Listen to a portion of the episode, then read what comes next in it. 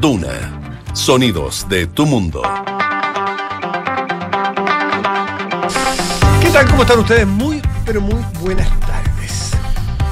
Siendo ya las 7 de la tarde en punto de este martes 20 de diciembre del 2022, le damos la bienvenida a Radio Duna Nada Personal. José Río, how are you? Fine and you. Estamos gringos hoy día. Sí, pues. Very good.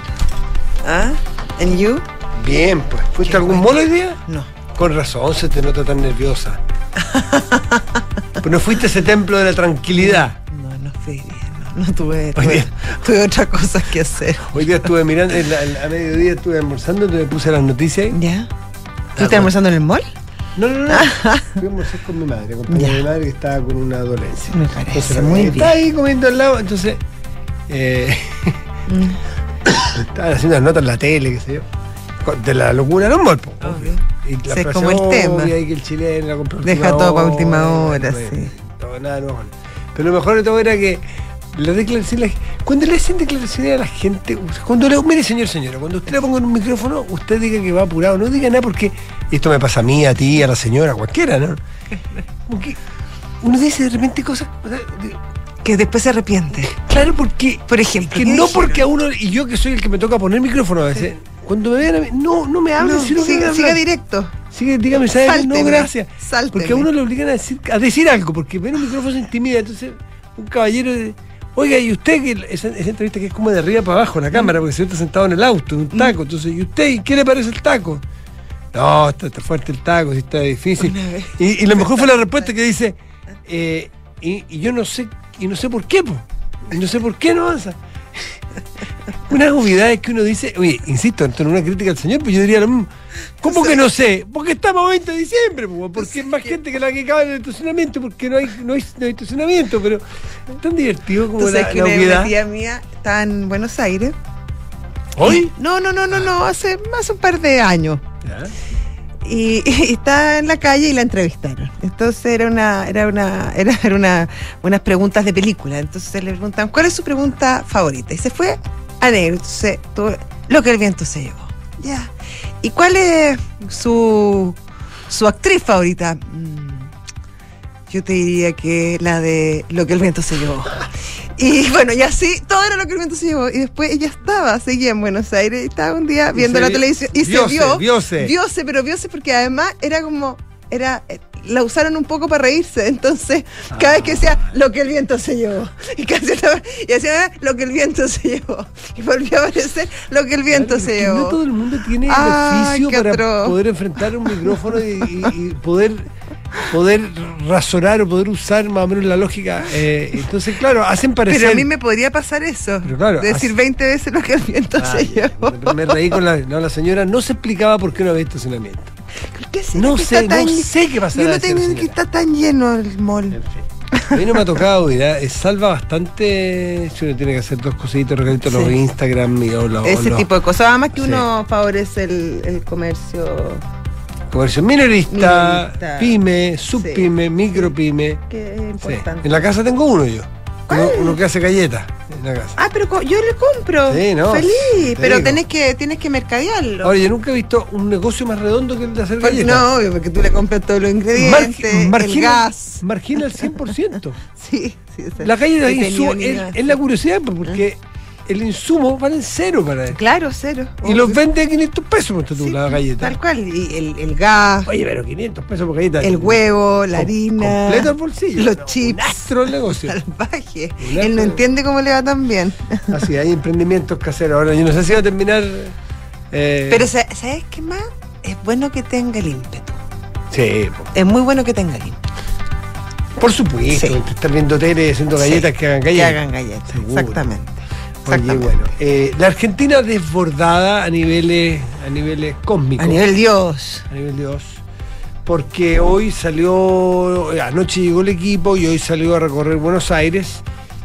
Y dicen, hay versiones, bueno, nadie las puede contar, pero 5 millones de personas en las calles. De más. Lo más grande que, ¿Qué ha pasado? que, que se ha visto nunca en, en Buenos Aires. Oye, ¿es verdad lo del alambre?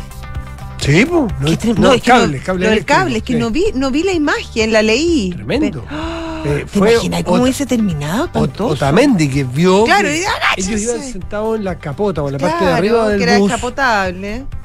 iba Otamendi Messi yo te diría que iba de María no sé si de Paul qué sé yo y de- oye y y de- iban sentados arriba muy felices de la vida y, era todo Celebrando. oscuro. y de repente era me parece que fue anoche porque era Sí, fue de madrugada, Sí, fue de oscuro. madrugada, como a las 2 de la mañana por Y ahí. ven de repente que sentado y que está- los cables, porque el bus es muy alto, los cables venían exactamente a la Al altura cuello. del cuello. A la y yugular. Otamendi alcanza a darle el, el aviso a los compañeros y- y, se agachan y pum y alcanzan a pasar y a uno le saca el gorro incluso. Pero se puede, no le hubiera, no le hubiera de- degollado a ¿Qué nadie. sabe? No, no, no, porque el bus iba despacio y los Pero cables, eran, los cables eran gruesos. Pero tuviera, te puede botar del bus. Sí, y una electricidad. tres metros de No, no sé si tener electricidad, pero no, no, no sé esa parte. Pero, pero No, sí- yo lo encontré bien terrorífico. Sí, sí, sí, sí. Bueno, eh, tuvieron que salir en helicóptero al final los jugadores. Ya, ya no, no da más el colapso es absoluto de toda una multitud. Una gente que se tiraba desde arriba para tratar de caer en, en- en el. Además, este. el cansancio los jugadores y ya las ganas de. Las ganas, yo creo que la angustia de no poder vivir sus vidas, porque llevan Mm. concentrados, no sé cuántos, 60 días llevarán concentrados, 80, 100 días, llegar Claro. y tener que salir a la calle, ¿en qué momento? Bueno, pero tienen, pero tienen que hacerlo.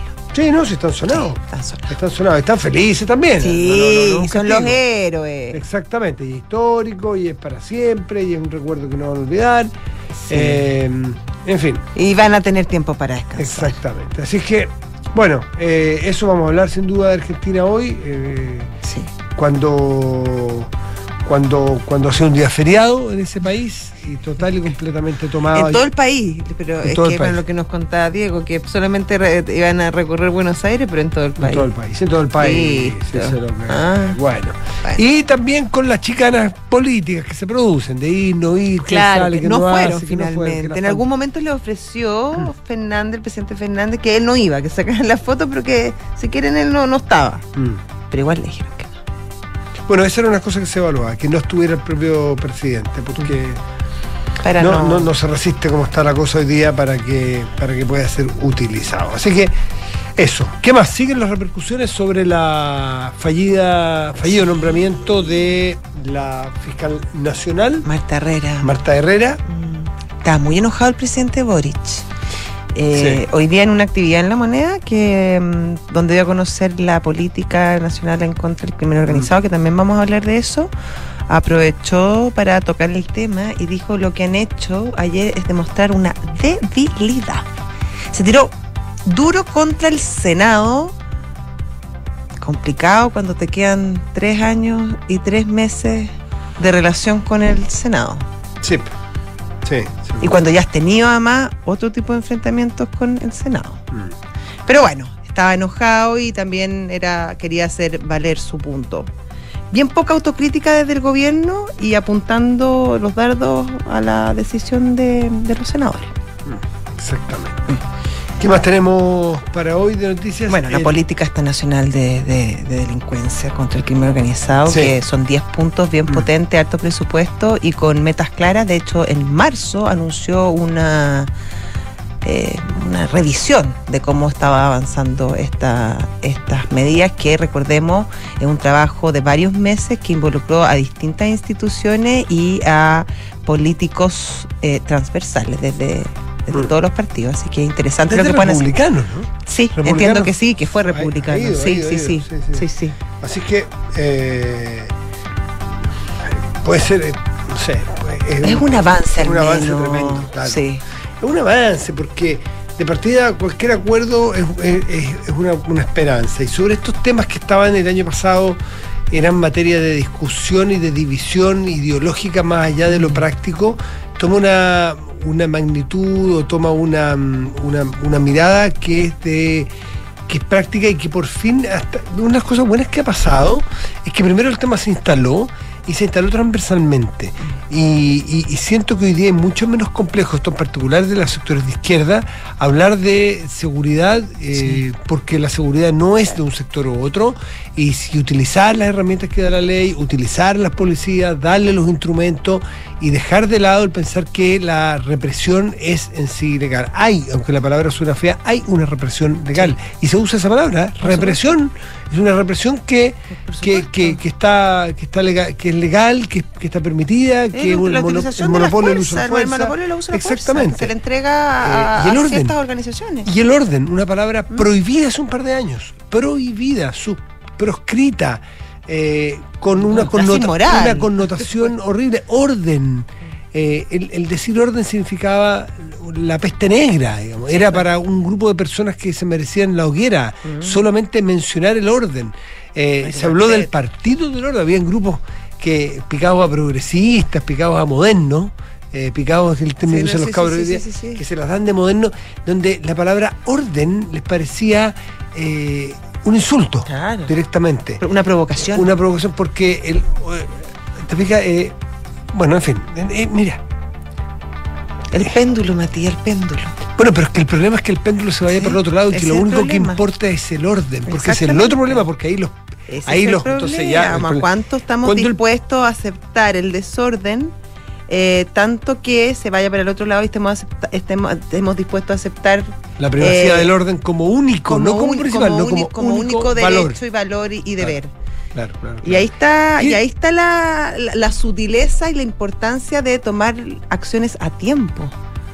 Porque quienes se frotan las manos en estas crisis desde el, este, este- claro, desde este, de este li- liberal- li- libertarismo, liberalismo. Libertinaje. eh, es que el liber- me carga esa palabra, porque es como hablar de, como se hablaba en dictadura, de, también de, ¿De de- qué? del- de violentista, no, violento. Eh, libertinaje, no, gente que cree que todo es libertad y que cree, y mal entiende la libertad creyendo que cada uno haga lo que quiera. No. Y para el otro lado, creer que el que se sale un, un poquito de la norma establecida por un grupo de personas son personas que no merecen sino Unos cárcel.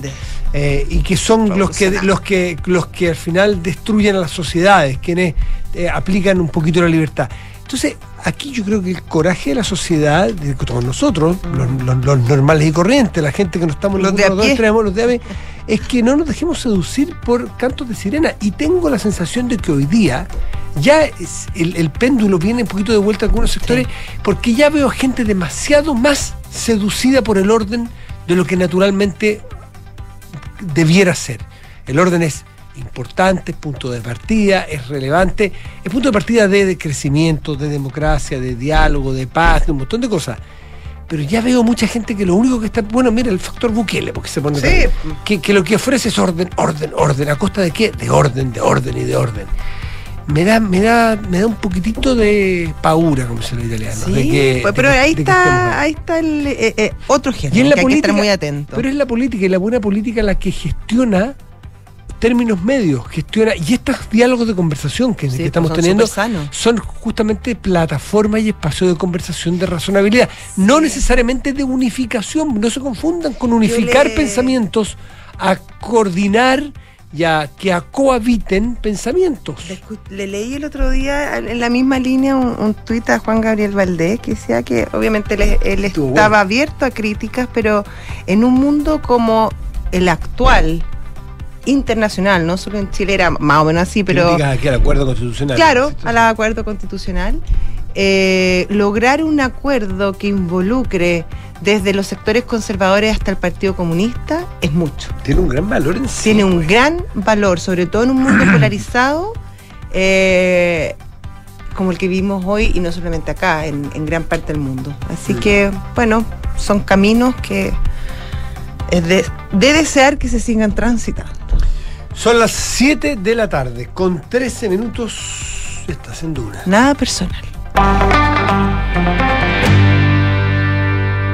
Tenemos Sí, titulares, ¿eh? tenemos en tu, Y- en tu WhatsApp. En mi WhatsApp, y enviado Mm. por qué no hay en mi WhatsApp. En, en Camerín. ¿Ah, sí? Sí, ¿Qué eh, eso María José Soto. Ah, el presidente Boric criticó al Senado por su decisión de rechazar a su candidata Ma- Marta Herrera como fiscal nacional y dijo que su decisión muestra una debilidad de las institu- instituciones frente a la delincuencia. Esto porque el Ministerio Público se mantiene en subrogancia, lo que facilita el actuar de la delincuencia. Un testigo clave que abrió causa penal contra Raúl Torrealba por desvío de dineros en Vitacura reveló el mecanismo. Lo inventó el exalcalde de Lobarnechea y exintendente Felipe Guevara, dijo.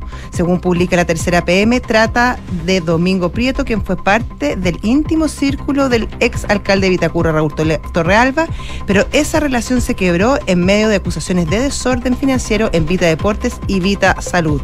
Hoy, además de estar imputado, es una pieza clave en la investigación que la Fiscalía lleva en contra del ex jefe comunal de RN. Y luego que un carabinero diera muerte con su arma de servicio a un hombre que lo atacó con un cuchillo en San Joaquín, la ministra Carolina Toá defendió su derecho a repeler el incidente. En ese sentido, la ministra del Interior dijo que cualquier ciudadano, cuando está amenazado, tiene derecho a defender su vida. Y cuando se trata de un policía, ese derecho existe también. Y la ministra de Justicia, Marcela Ríos, desestimó que deba renunciar a su cargo tras la segunda derrota que sufrió el gobierno para designar un fiscal nacional. Tras conocer las solicitudes de algunos senadores, la secretaria de Estado manifestó que nosotras como ministras seguimos a cargo de este proceso y trabajando en todos los temas que está bajo nuestra responsabilidad. Y el gobierno calcula que el impacto económico de separar funciones de AFP significa una baja en los costos del sistema en un 86%. El subsecretario de Previsión Social, Cristian Larraín, además indicó que el ahorro de costo para las inversiones que resultaría de la separación son de 440 millones de dólares. Y el gobierno presentó un avión Hércules C-130 para combatir incendios que posee una capacidad de 15.000 litros de agua. Eh, en la instancia, el ministro de Agricultura, Esteban Valenzuela, agregó que se incorporará un, helicóptero Chinook, el que operará en la región del Maule. 7 de la tarde, 16 minutos. ¿Qué será de Enrique Javier? Enfermo, Enrique Javier. Enfermito, ¿no? Sí, Le mandamos un saludo. un gran saludo. Nos escuchará. Yo creo que sí. Enrique Javier, ¿nos estás escuchando? ¿Sí? ¿Nos Sí. está escuchando así con catarro? Con más que catarro, parece. Sí, con fiebre. Sí, no, está pasando momentos delicados, así que le mandamos un gran abrazo a Enrique Javier. Ya, pero no nos preocupes tanto. ¿no? No, no, no, todo, todo va a salir bien, Ya. todo va a salir bien. Enrique Javier, esto no es lo mismo sin ti. No, te echamos de menos. 7 de la tarde, 16 minutos. Estás en Duna. Nada personal. Vitacura. Vitacura pasa por un momento, no la municipalidad porque es del pasado, pero, pero el- el- sigue, el- sigue nombrada, digamos. Vive momentos de, por el exalcalde de, de, de- de mucha mm, incertidumbre qué es lo que va a pasar, insisto, no con la municipalidad No, actual, no, que, no, no, que- no, es que con no tiene la administración pasada. Claro, porque lo que se ha sabido después de mucho tiempo de silencio es que en la- de la investigación, la tercera publicó el fin de semana Sí, sí. una. Bueno, Leslie Ayala hizo la. De eso, de eso se trataba Sí, el, pues, el artículo. Yo he escuchado en el pasillo por casualidad, pero no tenía detalles, pues no te, no te podía decir nada. me Hubiera, Claro, hubiera dicho por decir nomás. Pero eh, lo leí también absorto, como muchos de ustedes, de los millonarios y constantes pagos que recibía el alcalde que estuvo Desde el 94. te, te ahí, puedo ver el tiro 96. la pila de años que estuvo, que explica Pero desde los años cosas. 90. Claro, que Te explica- diría que el 96, cuando se crea la municipalidad de Vitacura, recuerda tú que estuvo primero Rabat Mm. y después en la primera elección, eh, o en la segunda elección, eh, asume Raúl Torrealba. 24 años, 24 años. Entiéndeme, con 24 años uno conoce con los ojos cerrados, no solo Cada el edificio, vericueto. no solo el edificio, sino que todos los trámites. Y eso en cualquier municipalidad da pie para que eh, se produzcan irregularidades como las que se están investigando ahora y según los antecedentes que ha, ha tenido el fiscal a la vista y la policía y que han acusado testigos bastante Sí, importantes, sí. se habrían producido. Eh. 2.300 millones en una cuenta Exactamente. se encontraron. Eh, también se habla de, de billetes en, en las paredes. El abogado de Raúl Torrealba lo desmintió, pero ah, según las pesquisas policiales habían encontrado plata eh, en las casas y además se conoció el modus operandi. Eh, que era a través de sobres con billetes en efectivo. Al menos mensualmente se le entregaban 5 millones de pesos al alcalde Torrealba por eh, esta funcionaria Larraín, Antonia Larraín. Pero antes fueron otros. Antes fueron otros. Ay, o sea, llevan años. ¿Y qué- de qué habla eso? Habla exactamente del mecanismo. Exacto, que es la. ¿Se acuerdan ustedes el nombre de la. Un mecanismo. el me- claro, el nombre de la serie en Brasil de Lavallato y el mecanismo. Cuando es muy distinto que haya un robo. Si alguien se roba 5 millones de pesos Claro. porque quedan encima o abre. o La abre- ocasión hizo el ladrón. O, o claro, o abres un cajón, tú Sí. buscas, eres un ladrón en la noche, te metes por una ventana, buscas con una ganzúa o con una, rompes cajón, cajón, cajón, encuentras unos 5 millones de pesos y te vas. ¿Es un delito? Obvio Sí, que es un delito. Por supuesto. Pero es distinto, delito, quien arma, además desde una posición de poder, un mecanismo para defraudar Al, al- al municipio. casi institucionalmente, involucrando a tus, a sus inferiores O sea, jerárquicos. institucionalmente, Eh, lamentablemente. de una manera constante En el tiempo. Y, y en, y en el tiempo. Insisto, nuevamente, aprovechando de tu figura de máxima autoridad, de Big Boss, De como Big le Boss, llama. como le llamaba exactamente. Bueno, este mecanismo tenía que ver con que, eh, con que hay una cosa que se llama las organizaciones funcionales, Mm. que yo lo- las quiero nombrar porque en otras municipalidades puede haberlo, no, no el mecanismo, sino que estas organizaciones para que tengan ojo. Pero se Ahora, presta. y se presta también porque las municipalidades son pequeños reyesuelos y hay muy poca fiscalización y, de, cuesta hecho, y de hecho, el- el- los consejos que debieran ejercer esa función es muy difícil, incluso para, y no, no lo estoy eximiendo de culpa, pero es muy difícil para los eh, concejales ejercer esta, estas funciones fiscalizadoras, porque en muchos casos la ley no, no se las entrega. ¿Y por qué opera mucho más la lógica del compadrazgo político muchas Claro, veces? En que si yo soy del partido A y eres del partido A, más bien mi adversario es el B. Mm. Y la verdad que en esa, en ese equivocar el adversario eh, se pierden de vista las funciones y las obligaciones de Claro, los al consejos. final, contra, ¿Con quién está en tu Pero- responsabilidad finalmente? Exactamente. Bueno, estas organizaciones funcionales, en este caso Vita, Mm, eh, Vita que era Vita Deporte, de Vita, Vita Mayor. Vita varios Vita, Mm. eh, lo que era, lo- no, no eran, eh, no eran eh, organizaciones que dependieran necesariamente, no, no- no eran fiscalizadas por la Contraloría como la municipalidad misma. Y eso se prestó para triangular platas porque no estaban transparentadas cómo y a dónde y cuánta plata entraba. Un ejemplo muy claro, que es el cual eh, se acusa, que era un, aparentemente un chorro de plata permanente y muy poco o nada de fiscalizado, era la publicidad callejera. Exactamente. Siempre ha llamado la atención esos tremendos carteles. ¿Cuánto cuesta tener carteles? ¿Cuánto pagan? Yo me recuerdo haber pasado por Vitacura por Mm. la rotonda la que está llegando lo ocurro arriba. La rotonda Carol Ursúa. Carol Ursúa, que había una tremenda botella de una marca de licor. No diré cuál es porque que, que- que era como de hiedra, era preciosa Linda, una botella, sí. pero una gigantografía Sí, en 3D, no, no era una foto. Con, era y una marca de un gin, un vodka, no sé qué, no, me no me acuerdo lo que era impresionante. Y después supe que eso había costado, yo no, no me acuerdo la cifra, para serte bien franco, pero te voy a inventar, para tener orden de magnitud, 70 millones de pesos. Que iban directo a esta, a esta no, son, Claro. no eran fundaciones, organizaciones, Porque- no sé. Porque uno decía, Claro. ¿cuánto pagará esta marca para ponerla en este lugar, un punto Claro. neurálgico donde pasan miles de autos todos los días? Una publicidad que era estéticamente Sí, muy, muy bonita, bonita, una muy botella bonita, muy inmensa. bien hecha. ¿Cuánto pagará? Claro, eso uno. Dos, ¿para dónde va esa plata? ¿Cómo se reparte esa plata? Bueno, de todo ese tipo de cosas y muchas otras que están aclarando en la, en la investigación, se había un mecanismo exacto y con personas que iban heredando el cargo que le iban repartiendo de a 5 millones de pesos en billete al alcalde. Y esto tiene hoy día como factor como factor esencial, como prueba clave, a Domingo Prieto, como Claro, que tú, el- que fue el que estuvo a El cargo. que coordinaba que vistas, exactamente, y que final de que era también estaba era parte de toda esta organización y que al final hacia los días finales de- de- del mandato Raúl Torralba tiene una pelea con él y esto desata que finalmente termina hablando y delatando este Mm. este Es el Hugo Bravo del caso el Hugo. Bravo del caso Prenta, Claro, exactamente claro, claro. Ahora, sale enojado porque no le pagan lo que Porque no, después de 20 años se fue sin ni siquiera una indemnización. Entonces, claro, obviamente se desató su furia y obviamente habla.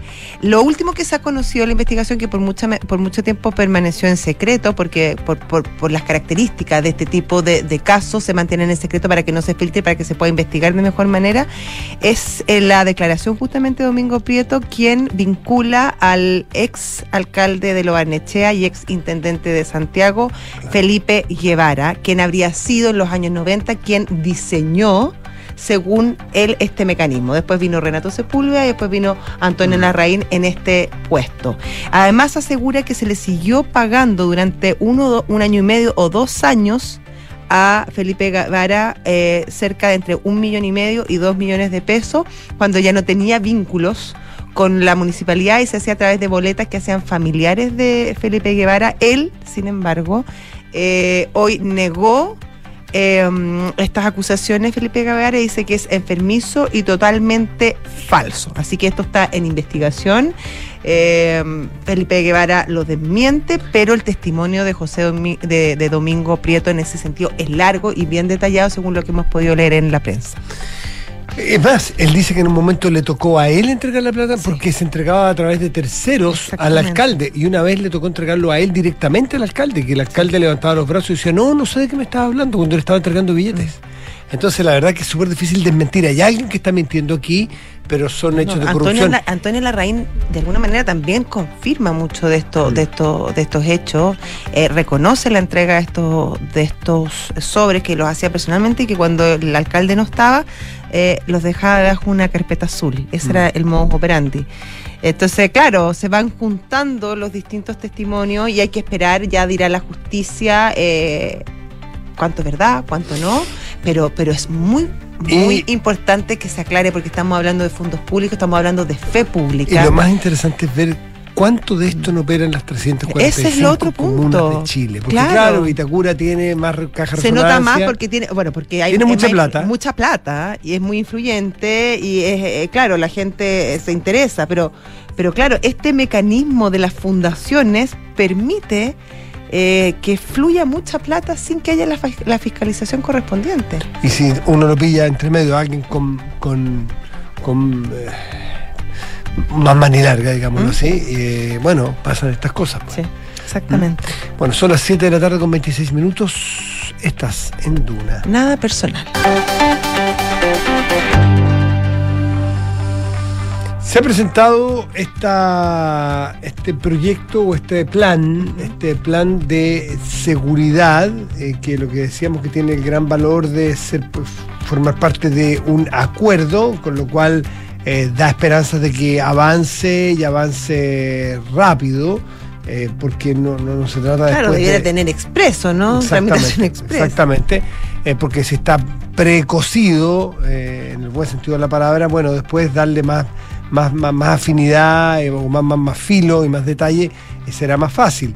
Estamos ac- tomando acciones decididamente, dijo el presidente, esto contra el crimen organizado, que coincide con lo que había dicho la semana pasada. ¿Te acuerdas de una entrevista que dijo, me acuesto y me levanto pensando en qué más poder hacer en esta materia? Da la impresión Sí, de que sí. hay una convicción ahí. Hay, yo creo que el presidente en esto es un converso. Ac- Bueno, claro. Actúa como los conversos. Claro, y, y- y le tocó. Claro, Sí. le tocó, se dio cuenta que esto no se trataba de lo que hablábamos al principio. ni bueno ni malo. Ni- y además claro. se dio cuenta que, o sea, que mientras no haya seguridad en un país, avanzar en cualquier otro camino es muy difícil. Mm. Si cómo vas a avanzar en economía, cómo vas a avanzar en reformas estructurales, cómo vas a avanzar en, en cualquier sueño que tú tengas como presidente, si no está lo mínimo, que es que la gente pueda transitar en paz y con seguridad por su país. Si el presidente se toma esto como su tarea principal y realmente eh, da las órdenes suficientes para que haya una organización, solamente con que se organice el Estado y todas sus organizaciones, puede ser tremendamente eficaz. Solamente, porque uno piensa solamente en las policías, pero ya con que se organicen las policías es un tema enorme.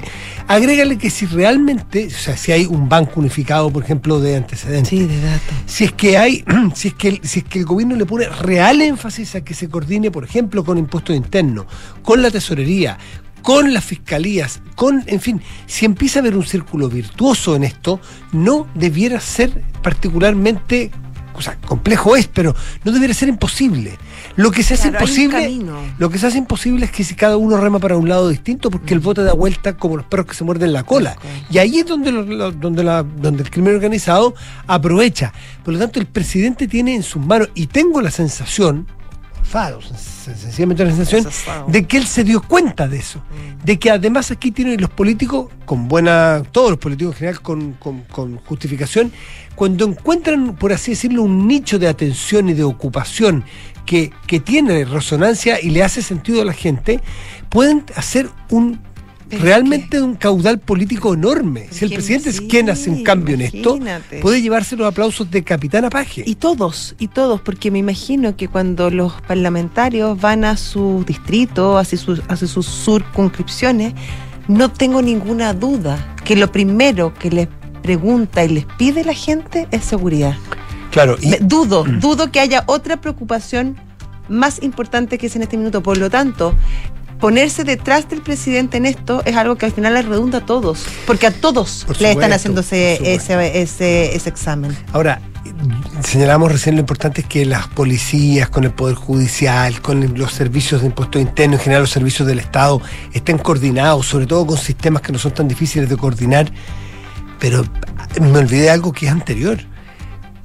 Que haya coincidencia con la oposición. Si la oposición al gobierno anterior, por ejemplo, Fue en estos temas era sencillamente Les votaron en contra todos los proyectos. Todo, o Todos. sea, uno por uno. y no importaba para qué, ni cuándo, No, ni, no, y a qué siempre había justificación para en rechazarlo. Entonces, también la oposición aquí tiene un, un rol súper importante Sí, que jugar mira. y también podría ganarse un tremendo poroto. No solo el presidente, sino que la oposición.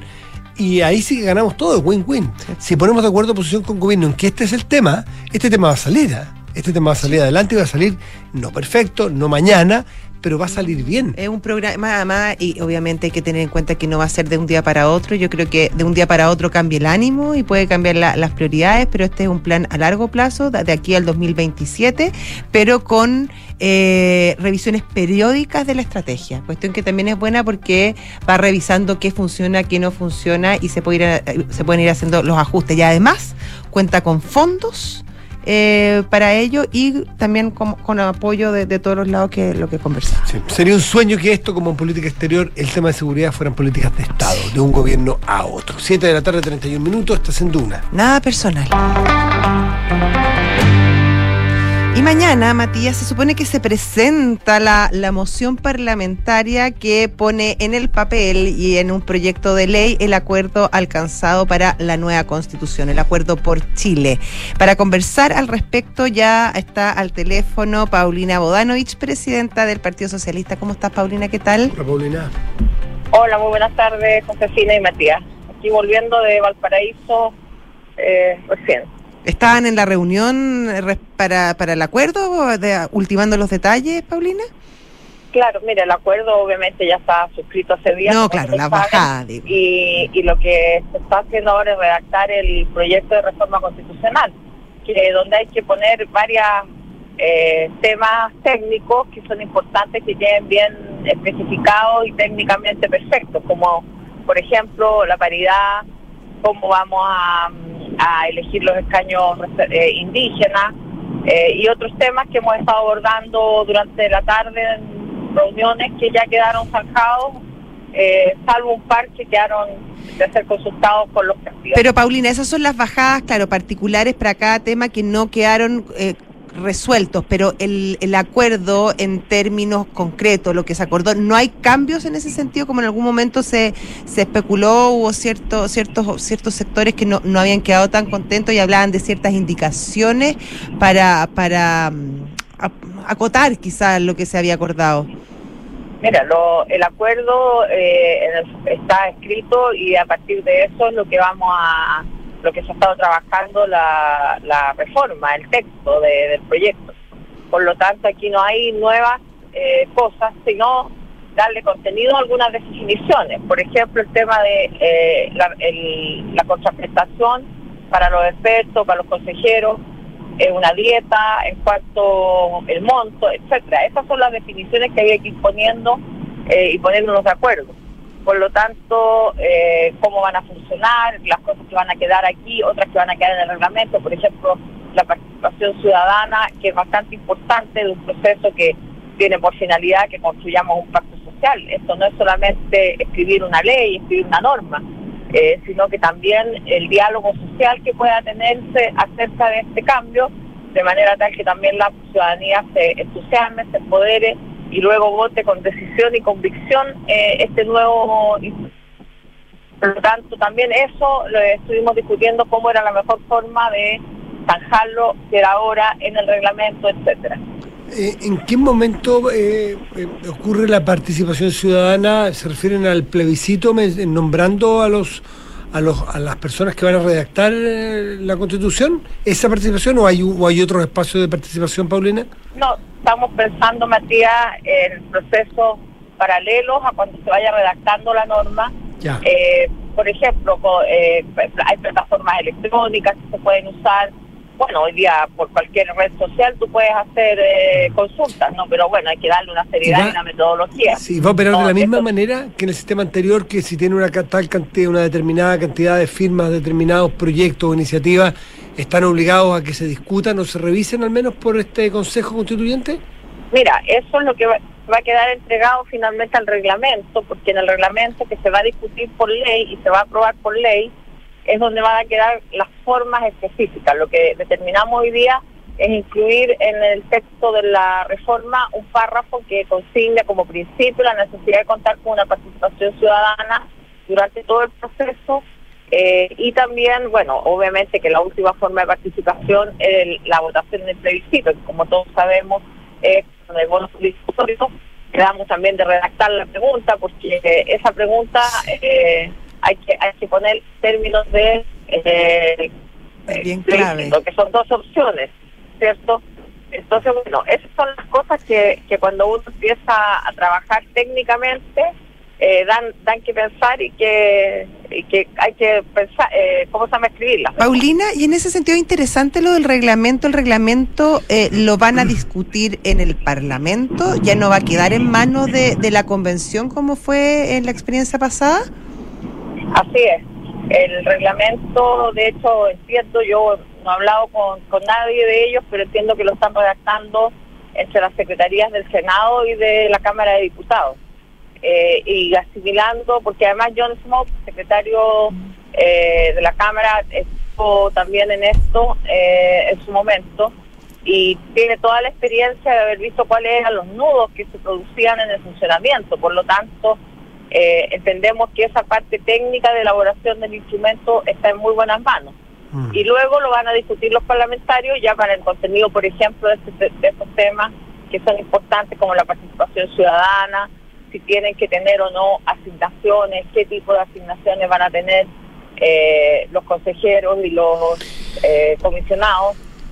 Eh, esos son temas que ya son más de detalle y que tienen que ir consignados en el reglamento, pero se entiende que es a través de una ley que se va a aprobar para que no sea el propio órgano el que se viste normas de funcionamiento, como es en, todos los, en todas las instituciones por lo demás. Esto lo anómalo era lo otro, que el propio órgano se hubiera dictado un reglamento, porque en realidad lo que ocurre siempre es que los reglamentos vienen de una ley y que ese reglamento lo hace un tercero para ese órgano. Por supuesto. Paulina, en cuanto a los plazos, ¿qué definiciones se están tomando y qué, es lo que va quedando también con sentido de realidad? Por lo pronto, esta ley o este proyecto de reforma constitucional, ¿cuándo va a ser votado y ahí en adelante cómo ven ustedes los plazos? bueno, la, la intención es ingresarlo mañana eh, para que se pueda poner, eh, se dé cuenta de él mañana y pase rápidamente a, a, tramitación, digamos.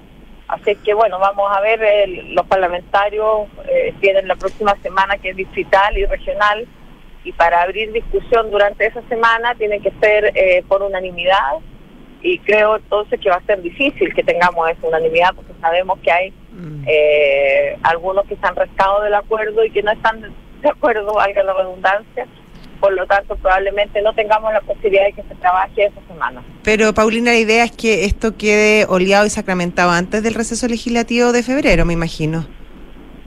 Ah, bueno, evidentemente, porque la- idea, por eso digo que es ingresarlo ahora, pedirle al gobierno que le dé urgencia inmediata, es estar como una moción presentada por los parlamentarios y parlamentarias, que sean eh, finalmente los, eh, digamos, le demos discusión inmediata, y ahí son seis días en cada Cámara, el Ya. plazo máximo que tiene para ser aprobado y despachado el, el proyecto. Ya, perfecto. Mm, perfecto.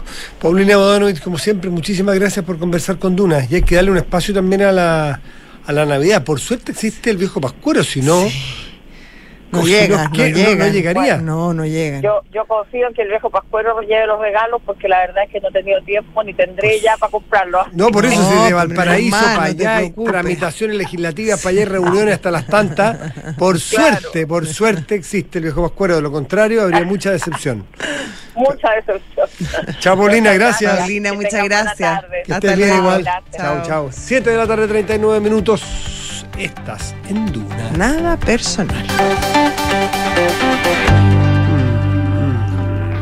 ¿Va a entrar ahora nuestro amigo Juan Pablo? ¿no? Después de la. Ah, después no, después de la pausa. Después de la Está muy bien. Eh, bueno, entonces sigamos con cosas que, ten- que tengamos en la, en la pauta. Estábamos hablando de la, bueno, ya hablamos de la del- de la política de- nacional. Sí, sí, sí, exactamente. sí, sí. Eh, Eh, 1.300 personas han contraído la viruela del mono en Chile. No, cuidado con cómo la mencionas. Te pido, Sí, por favor, razón. por respeto al mono, que. ¿Cómo le, Sí. le habían puesto el no sé cuánto pox? Sí. Ah, no, ¿cuál era? ¿El monkeypox? sí. Ah, M-pox, sí, el M-pox. cuidado. Oye, eh, bueno, 1.300 personas han, han contraído esta viruela el- y el Ministerio de Salud suma un nuevo grupo priorizado de vacunación. Fíjate que se ha provocado, eh, eso lo dice el subsecretario de, de Salud Pública, eh, una aceleración en el número de casos. Por eso es que, por eso es que viene, viene a, ponerle relieve a este, a este tema el Ministerio de, de- de Salud Sí.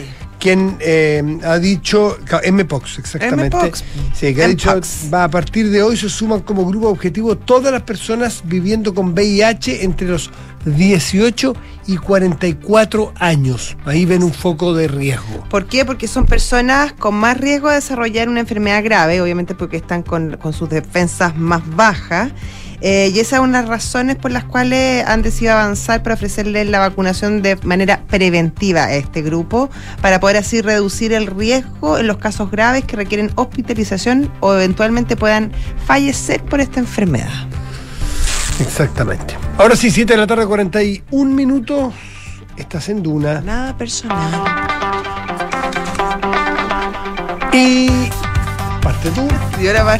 Universidad Andrés Bello, acreditada en Chile a nivel de excelencia por seis años y en Estados Unidos por el máximo periodo, invita a su simulador de becas. Becas hasta un 100% en arancel y matrícula en www.unaf.cl. Gana más trabajando menos en tu negocio. ¿Qué? ¿Escuchaste bien? Se trata de una mejor manera de vender con Visale, un sistema de venta que te ahorra tiempo e impulsa tu negocio. Con Visale vende en forma inteligente. Y se acaba el año y antes de celebrar, Zurich te invita a sacarle el máximo provecho a tu APB, porque si ahorras hasta el tope antes del 30 de diciembre, obtienes beneficios tributarios para maximizar tu futura pensión. Conoce más en zurich.cl. Hacemos una pausa y estamos de vuelta. Juan Pablo Iglesias con temas internacionales que revisamos con los infiltrados. Espérenos. En la carrera de diseño de vestuario y textil de la Universidad Andrés Bello nos preocupamos de algo más que la moda. Lo vemos como un sistema integral en el que se encuentran el textil, la joyería, el calzado, los biomateriales y la tecnología aplicados a vestibles. Y donde entendemos la innovación no solo en las prendas y accesorios, sino también en sus procesos de producción. Donde el futuro se construye desde el presente. Conoce más en campuscreativo.cl. Zurich, buenas tardes. Habla Paula. ¿En qué puedo ayudarte? Hola, habla Ignacio. ¿Por qué mi compañía de seguros cambió de nombre? Lo que pasa, Ignacio, es que. Chilena Consolidada ahora se llama Zurich. Ah. Reunimos lo mejor del mundo de los seguros y el ahorro para ti y tu familia. Entonces ahora soy Zurich, pero tengo que hacer algo como cliente. No, no es necesario que hagas nada. Tu relación con la compañía sigue vigente exactamente en los mismos términos que antes. Ah, mira qué bueno. Muchas gracias por tu ayuda. Cualquier duda, contáctanos en zurich.cl y recuerda que Zurich es tu mejor compañía para el futuro. ¿Quieres impulsar el corazón de tu negocio? Sabemos que cada día las cosas son más difíciles con la crisis. Hoy más que nunca, debes conocer a tus clientes y potenciar tus ventas. ¿Quieres convertir tu tiendecita en tiendesota? Con B-Sale podrás administrar el inventario en tiempo real y vender en muchos canales. Así no pierdes ninguna venta. Son más de 10.000 empresas que han confiado en B-Sale para adaptarse a los nuevos tiempos. B-Sale, creado para pequeñas empresas que hacen grandes cosas.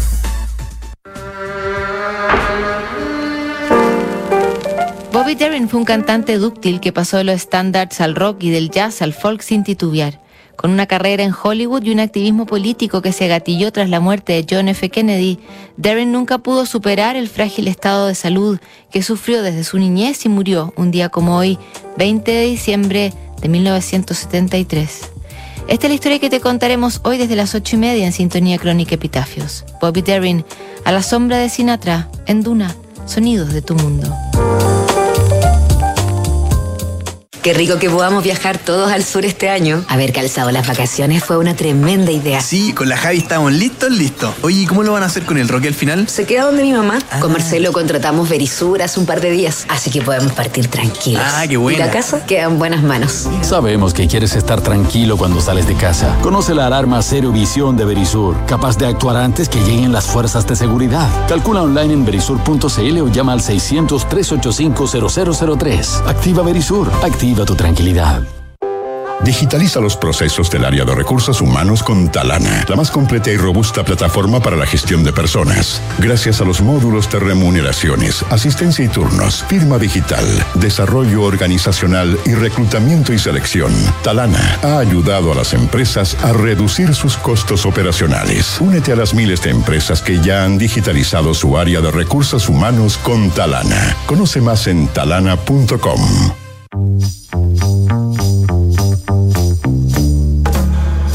Son los infiltrados en nada personal. 7 con 45 estás en Duna. Nada personal y está con nosotros nuestro infiltrado de Juan Pablo Iglesias. ¿Cómo estás tú? ¿Cómo están? Buenas ¿Cómo estás, tardes. Juan Pablo? Bien. Muy bien, muy bien, gracias. La lista política del Mundial en la Argentina hiperpolitizada, ¿cómo se está viendo? Así es. eh, estamos bien, pero no tan bien como el otro lado de la cordillera, que están todavía celebrando y hoy día fue... eh, Feria, mm, Mércale. mm, feriado y, y- y una multitud en las calles.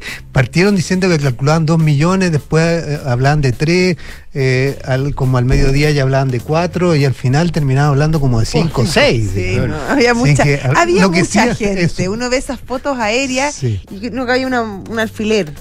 Claramente había mucha gente eh, y más allá de los festejos, evidentemente que, con razón están eh, haciendo en Argentina por el, Mundial, eh, tiene un componente político.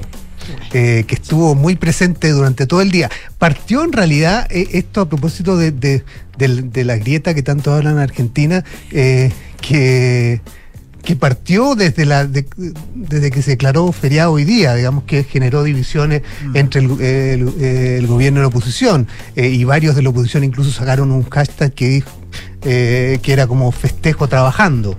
Eh, para eh, en, rechazo al feriado. Eh, y además generó divisiones entre las provincias. Muchas provincias al menos ocho provincias dijeron que no iban a hacer declarar feriado pese a que era un decreto nacional con que tenía que aplicarse en, to- en toda Argentina. Y otros que la rechazaron pero dijeron como no, no podían no, no, no cumplirla por el carácter del decreto lo cumplieron. Así que esa fue la primera tensión que generó todos estos festejos. Pero la segunda fue la Casa Rosada La Casa Rosa. si pasan o no pasan por la Casa Rosada. Eh, y en los casos anteriores, eh, el 86, recordemos eh, con Maradona y, y la copa en el balcón de la Casa Rosada, eh, cuando estaba Alfonsín, incluso cuando salieron segundo en el Mundial del 90 pasaron por la Casa Rosada cuando estaba Menem. Eh, así que eh, todos esperaban que fueran a la Casa Rosada y desde, desde ayer eh, ya venían gestionando desde el gobierno de Alberto Fernández si iban a pasar o no a la Casa Rosada y manteniendo contacto con eh, Chiqui Tapia, el, el presidente de la AFA, para ver si se concretaba o no esa visita. Y él, Tapia, delegó esa, esa decisión en los jugadores. Y, y empezaron a surgir versiones que se han multiplicado durante todo el día sobre, eh, primero, de que los jugadores habían decidido no ir a la, a la- a la Casa Rosada. Eh, algunos interpretaban ese- esa decisión como un intento por que no querían que se politizara el triunfo de Argentina en el Mundial. Eh, pero eh, la Casa Rosada no dejó de, de- de insistir o de esperar que finalmente cambiaran de opinión. Y, y pese a eso, que fue en la madrugada de ayer, durante todo el día, hoy día en la mañana, se esperaba que cambiaran de opinión y incluso se puso una gran bandera frente en el balcón de la Casa Rosada, una gran bandera argentina. Por si. Por si acaso decidían ir. Eh, no había mucha claridad tampoco de los recorridos del, del- del- del- del bus con los, con los seleccionados, eh, porque eh, en principio se había hablado que iban a ir a la 9 de julio y al obelisco, esa versión de, o, o ese recorrido después se, se cambió por uno que daba un poco una, una eh, vuelta por eh, la General Por Paz, y, claro. daba Lugones y, y daba una General vuelta Paz, que es el límite de Buenos Aires con el Gran Buenos Aires. Exacto, después tomaba la autopista 25 de mayo y volvía a Ezeiza. Eh, así que esa fue el, la- la- el recorrido que al comienzo del día se hablaba eh, y no se hablaba nada de Casa Rosada. Eh, después ese recorrido se volvió a cambiar. Eh, Muy en la Argentina Se todo. informó que no iba a ir al obelisco y que solamente iba a haber un saludo de el, la- el bus con la escaloneta, como le dicen a la selección, desde a la 25 de mayo eh, y el cruce con la 9 de julio, ya llegando a, a- eh, ya en Capital Federal, digamos. Eh, así que ese era el recorrido, hacia allá iban de Seiza hacia ese destino. Eh, pero finalmente eh, ese, ese, destino tampoco se concretó y mientras todo esto pasaba, las versiones eran si se había decidido o no ir, cambiar la decisión de ir a, la, a la Casa Rosada. En medio de estas versiones, o, estas expresiones que había desde, desde, desde el gobierno argentino porque fuera la, selección a, la Casa Rosada, también surgieron otra- otras eh, versiones sobre las tensiones que se ha generado no solo eh, eh, entre el gobierno y la oposición por, por la selección, sino al interior de la otra grieta que hay en Argentina, es dentro del oficialismo, entre los albertistas y los, y los Los cristinistas. cristinistas. Eh, porque eh, el- Cristina y, y todo el sector de la cámpora, eh, según las versiones que, que- que comentaban y, y varios periodistas argentinos eh, hablaban de eso también, eh, apuntaban a que ellos no querían que Alberto Fernández sacara provecho político de esto, eh, apareciendo con la selección. Eh, por lo tanto, eh, la idea era tratar de evitar que la selección fuera a la, a la- a la Casa Rosada y en eso tenían un, un aliado en la AFA porque el Chiqui Tapia, que es el presidente de la AFA, es muy cercano a ese sector del o al kirchnerismo, digamos, y no y, tiene muy malas relaciones con, con Alberto Fernández y con el, gobierno. Por lo tanto, ahí había otra tensión interna, digamos, sobre el, deseo de, de Cristina y de, y de la cámpora de que eh, Alberto Fernández no eh, capitalizara esto para fines personales, políticos. Pero esto lo- esta decisión la toma Chiqui o la toman los jugadores. La toman los jugadores, la- eh, él delegó eso en los jugadores y, y los jugadores siempre, eh, según todas las versiones que, que surgieron, eh, estaban reacios a ir y no querían ir. Pero entre medio eh, surgió otra versión de que la AFA habría dicho que ya irían, pero siempre que no hubiera ningún político, de que no se tomaran fotos y de que al salir al, al balcón eh, de la Casa Rosada no estuviera Alberto Fernández ni ningún eh, representante del gobierno. Esas eran las condiciones que supuestamente estaba poniendo la AFA en la mañana de hoy día, eh, para que los por eso eh, siguió viva la esperanza en el gobierno de que eventualmente ellos cambiaran de opinión.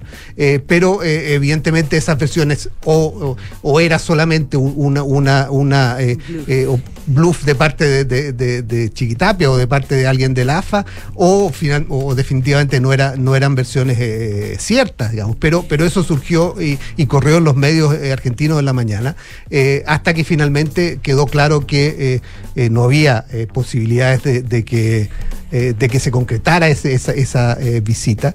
Y en medio de esto también había una, una percepción de parte de, de, distintos medios sobre eh, la, la posición que tenían los jugadores frente al tema político y ya lo habían mostrado, algunos interpretaron así su llegada en la madrugada a Ezeiza, donde había una eh, delegación del gobierno con el ministro del Interior, eh, que eh, los jugadores ni siquiera lo saludaron al llegar. Eh, por lo tanto, había una. eh, muchos interpretaron eso como un, cier- un cierto desprecio o una cierta señal de no querer eh, marcar políticamente a la, a la selección. Así que es el, el tema, el tema político ha estado atravesando toda esta, toda esta eh, llegada del, del seleccionado argentino a, a Buenos Aires, eh, en medio de todas estas tensiones internas eh, entre tanto dentro del, del oficialismo, entre, entre albertistas y cristinistas, como entre el gobierno y la, y la Pero no es oposición. una decisión política también no ir. Es una decisión, y eso es, Claro. es una decisión política todo- no ir. toda decisión es Y, es- política. y eso es lo que es lo que muchos han estado interpretando eh, o tratando de interpretar la decisión de no ir. Ahora, eh, la última No una vez- saludar, no ir. no son ir al- decisiones políticas. a- a- Recordemos cuando Bielsa no saludó al presidente Piñera, fue interpretado políticamente también. Claramente, claramente tiene una carga o una interpretación más allá de lo que los jugadores hayan querido decir con eso.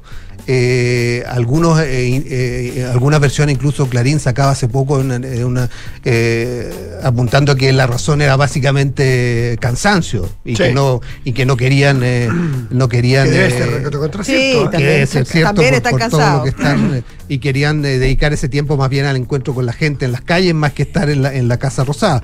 Eh, así que esa también es una posibilidad, pero el hecho mismo no puede no puede eh, no se le puede quitar el, el- el significado político que evidentemente Claro, no tiene inocuo. o se le o se le quiera dar, digamos. El, el hecho es que ellos no fueron y no va a estar esa foto de, de los jugadores de la selección en, en el balcón de la Casa Rosada, como sí está la de Maradona el 86 eh, con, la, con la Copa. Eh, son situaciones distintas, argentinas distintas, eh, la del 86 y la de hoy día, eh, pero evidentemente está ese componente que además llevó incluso a que ayer en la noche en el- un programa de la televisión pública argentina, uno de los eh, conductores que estaba ahí, eh, eh, criticara y, y hoy día criticar a la selección argentina en Argentina no es muy común, digamos, en este minuto, criticar a los seleccionados de ser desclasados por no eh, querer ir al- a, la, a la- a la- a- a la Casa Rosada eh, y todos, y en el programa, todos los que participaban en el programa se cuestionaban por qué los jugadores no quieren ir a la Casa Rosada cuando es el, es un símbolo gobierno, eh, claro, del gobierno, de la Es que nación, es, del es país. que es verdad. Si el problema es anterior. Sí. O sea, es verdad que lo lógico es que vayan. El problema es que preguntarse por qué no están las condiciones para que se dé lo normal.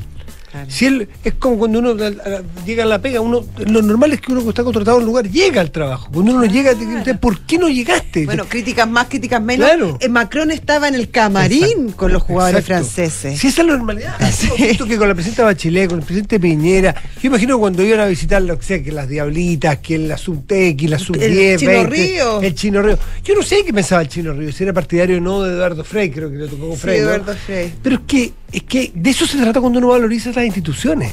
En que las instituciones que nos han enseñado cabros chicos, de las pocas cosas que aprenden en el colegio, las instituciones quedan, las personas pasan. No, el Chino Río no se fue a juntar con Frey. De hecho, yo no me acordaba que era Frey. Fue al Palacio de la Moneda, que es el símbolo de, Claro. de nues- de- de nuestra democracia. Sí. Entonces el problema no es ir o no a la Casa Rosada. ¿Por qué no están las condiciones sociales y políticas para que lo normal suceda? Que en el regreso a la democracia, el 86, con Raúl Alfonsín, sucedió lo normal, pues. Claro. En el 78 no fueron porque era anormal, bueno, y porque, el porque no vino de otra parte, la copa se, la dio Videla Claro. ahí. Ahí mismo. claro. Entonces no había porque era, era más absurdo. Claro. Pero entonces creo que la pregunta es, ¿por qué falla la política? No porque fallen los jugadores. Sería impensado y hasta absurdo que los jugadores fueran a esta Casa Rosada. No me refiero a Alberto. No, no, no. Con Macri probablemente lo mismo. Sí. Y si el día O de mañana de un es- tiempo a esta parte, Claro. digámoslo. Ahora, hay mucho, a propósito de eso, eh, y, y- y en parte eh, eh, eh, es parte de la respuesta a eso, digamos, de por qué los jugadores eh, y por qué no están las condiciones hoy día para que pase eso. Muchos recordaban eh, lo que pasó el, el 2014, cuando Argentina perdió esa final eh, con Alemania eh, y llegó a, a Argentina eh, eh, al predio de Seiza, donde está la, la- la- la AFA, digamos. El el Pinto Durán, Chile, de Exacto. Argentina. Y ahí fue Cristina a, a esa, a recibirlos. Eh, y hubo unos discursos que uno los puede ver hoy día eh, eh, muy cargados de política también, y de, de- algunos lo interpretaron como un, un Aprovechamiento. aprovechamiento de parte de Cristina en ese minuto, con, con la, la- la- las caras de... de, es trampa. De cierto desagrado de los jugadores. Ahora, son caras evidentes de jugadores que vienen de perder una final también, Sí, digamos, hay que, hay que sí. agregar ese componente. No pero pero hoy día muchos recordaban eso como una de las razones, digamos. Eh, pero esas son hoy día interpretaciones eh, de, de lo que pasó entonces. Eh, pero evidentemente toda esa carga política que está contaminando todo en Argentina eh, afectó también esto. Eh, y hay que ver eh, eh, qué viene para adelante, porque una de las de los de las esperanzas que tenía Alberto eh, en su difícil gobierno que le queda por delante era que eh, la, el triunfo de, de Argentina en, la- en el Mundial le diera un poco de, de oxígeno en lo que va quedando de su gobierno. Juan Pablo Iglesias. Gracias, Juan Pablo, que estén muy Muchísimas bien. gracias. Que estén bien. Nosotros nos vamos ya. Sí, Y- 7.59. 7:59, Ya viene terapia chilensis. Antes visionarios. Hasta mañana, gracias, chao.